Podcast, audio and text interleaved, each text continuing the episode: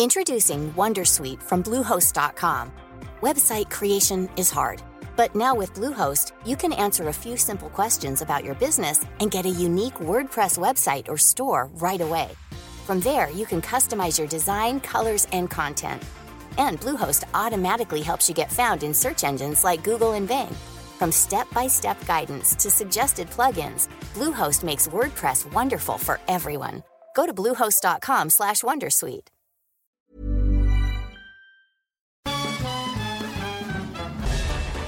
Farándula 021 es un podcast de cultura pop, donde analizaremos sin piedad series, películas, programas, música, moda, tendencias, libros, redes sociales y hasta figurosas e inventadas.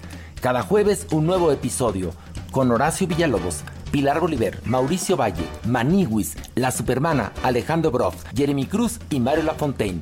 Farándula 021, un podcast con periodistas, psiquiatras y vestidas. Te lo cuento. Tu dosis diaria de noticias. Hola, soy Pau Mendieta y aquí te va tu dosis diaria de noticias. ¿Te lo cuenta? Te lo cuento. Justicia para Giovanni. Millones están indignados por la muerte de Giovanni López, un joven que falleció después de que policías municipales de Jalisco lo detuvieran supuestamente por no traer cubrebocas. Lo que tienes que saber. Desde el miércoles en la noche se viralizó un video donde policías municipales de Ixtlahuacán, de Los Membrillos, Jalisco, detienen con violencia a Giovanni, un albañil de 30 años. Los hechos que sucedieron el 4 de mayo han enojado a más de uno porque lamentablemente Giovanni murió después de la detención y según sus familiares, su cuerpo mostraba signos de tortura y tenía un balazo en el pie. ¿Todo por no llevar cubrebocas? Aunque en redes sociales todos dicen que esta fue la razón de su detención, el fiscal general de Jalisco, Gerardo Octavio Solís, dijo que esto no es cierto, ya que en el informe se estableció que la detención fue administrativa porque Giovanni estaba actuando de forma agresiva. Además, la fiscalía dijo que el acta de defunción indica que la muerte fue por un golpe en la cabeza. ¿Y ahora qué pasará? El fiscal de Jalisco dijo que va a investigar a las autoridades municipales para llegar a la verdad del caso. Así que desde los policías hasta el alcalde de Islahuacán tendrán que declarar. ¿Lo tienen difícil? La verdad sí, porque la familia de Giovanni dice que el presidente municipal intentó sobornarla con 200 mil pesos para que no publicara el video de la detención. Giovanni no murió, lo mató la policía. Mientras tanto, muchísimas personalidades han exigido justicia en redes sociales usando ese lema. ¿Como quiénes? Subia Vega, José Ron, Paulina Goto y hasta el propio Guillermo del Toro, quien se fue con todo contra las autoridades de Jalisco. ¿La Cruz Azulió? Billy Álvarez cumplió 32 años al frente de la cooperativa Cruz Azul con investigaciones de la FGR y la Unidad de Inteligencia Financiera en su contra. El lunes pasado, Guillermo Billy Álvarez cumplió 32 años de haber tomado las riendas de la cooperativa La Cruz Azul, ese grupo que administra a la cementera y a uno de los equipos más populares del fútbol mexicano. Pero todo parece indicar que el regalo que recibió no era el que estaba esperando. Que le tocó, Santiago Nieto, el titular de la Unidad de Inteligencia Financiera UIF, dijo que su dependencia y la Fiscalía General de la República están investigando a Álvarez por defraudación y evasión fiscal debido a una supuesta facturación apócrifa de más de 300 millones de pesos. Y esta no es la primera vez que el cooperativista de 74 años tiene este tipo de problemitas. Sus propios socios lo acusan de tener manejos ilegales en sus operaciones financieras y es súper criticado porque la empresa gasta muchísimo en el equipo de fútbol que no ha ganado un campeonato en 22 años. Nos solidarizamos, cementeros. Además, Billy lidia con muchos otros escándalos como fraude, lavado de dinero y rencillas familiares. Desafiando a la autoridad. A la gente le valió la restricción del gobierno de Hong Kong y se congregó en el Parque Victoria para conmemorar el aniversario de la matanza de Tiananmen. Más lento, en 1989 el gobierno chino mandó tanques a la plaza de Tiananmen, en Hong Kong, para disolver las protestas estudiantiles, causando un enfrentamiento que se calcula dejó hasta 10.000 muertos. Desde entonces, los hongkoneses se reúnen cada 4 de junio para conmemorar el aniversario de ese episodio. Pero ahora con la pandemia el gobierno local prohibió que se organizara cualquier evento.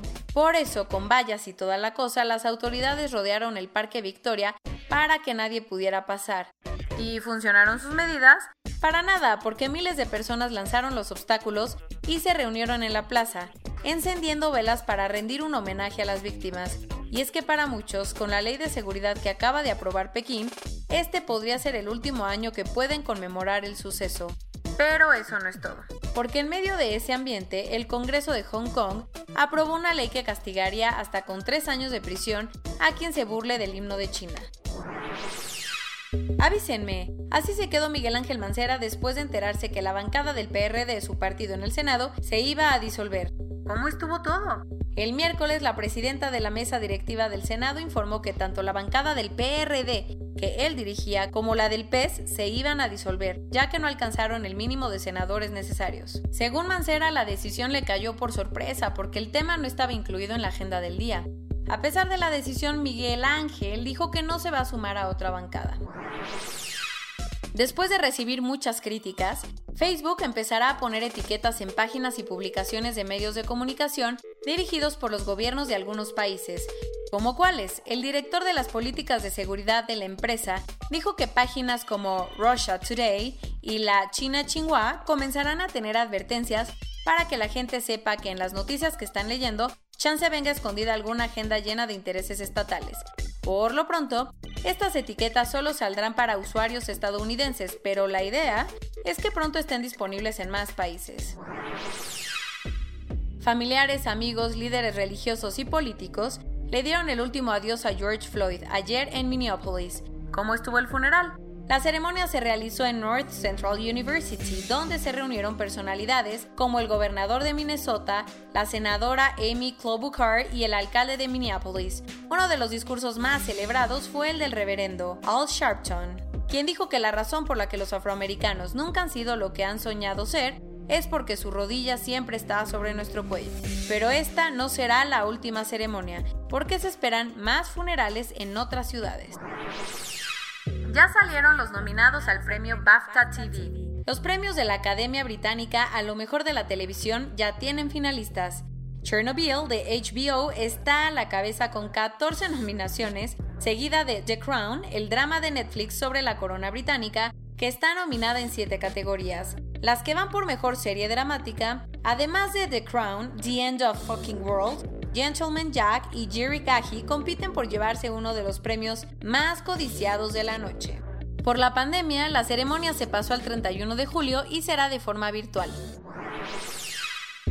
Después de que Carol Baskin ganara la demanda por el GW en Oklahoma, el equipo de Joe Exotic publicó un comunicado donde pidió que no se pase por alto la traición de Baskin. ¿Ni idea de qué hablamos? Acuérdate que este mes un juez le dio a Baskin el control del zoológico que alguna vez le perteneció a Joe, conocido como Tiger King, quien cumple una condena de 22 años en prisión por haber intentado asesinarla. Y aprovechando que todos están hablando del caso por el documental de Netflix, el equipo de Joe dijo que no nos olvidemos de que Carol no es ninguna perita en dulce. Corona News Global. En el mundo. Ya hay más de 6.591.000 casos y hasta ayer en la noche al menos 388.000 personas habían muerto. Con una caída del 0.3% en el primer trimestre del año, Australia entró en recesión por primera vez en 29 años. En San Petersburgo se registraron 32% más muertes en mayo que las que se vieron en el mismo mes del año pasado, por lo que muchos ponen en duda que las cifras de Rusia sean real. Con más de 33.000 fallecimientos, Brasil pasó a Italia y se convirtió en el tercer país con más muertes por COVID-19. Que siempre no. La revista médica Lancet se retractó de un artículo que había publicado donde pedía detener las pruebas de hidroxicloroquina, ya que una investigación encontró una inconsistencia en los datos. En Irán hubo 3.574 nuevos casos en 24 horas, el pico más alto de la segunda ola de la pandemia en ese país.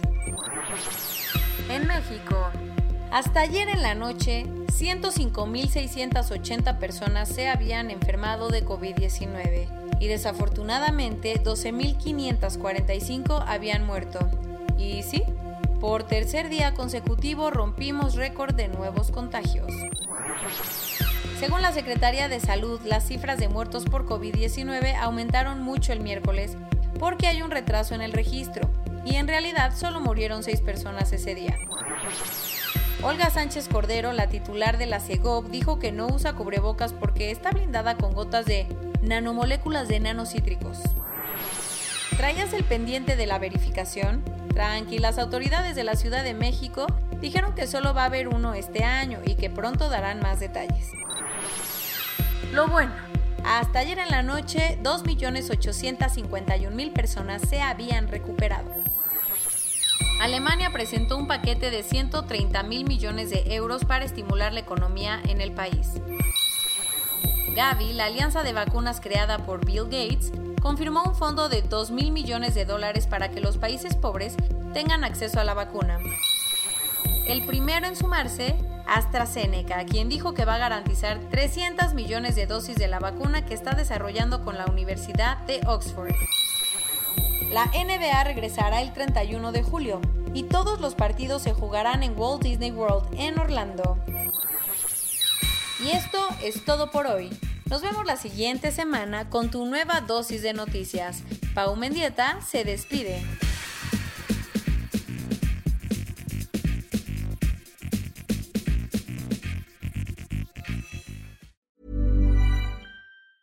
Tired of ads barging into your favorite news podcasts? Good news. Ad-free listening is available on Amazon Music for all the music plus top podcasts included with your Prime membership. Stay up to date on everything newsworthy by downloading the Amazon Music app for free or go to amazon.com slash news ad free. That's amazon.com slash news ad free to catch up on the latest episodes without the ads.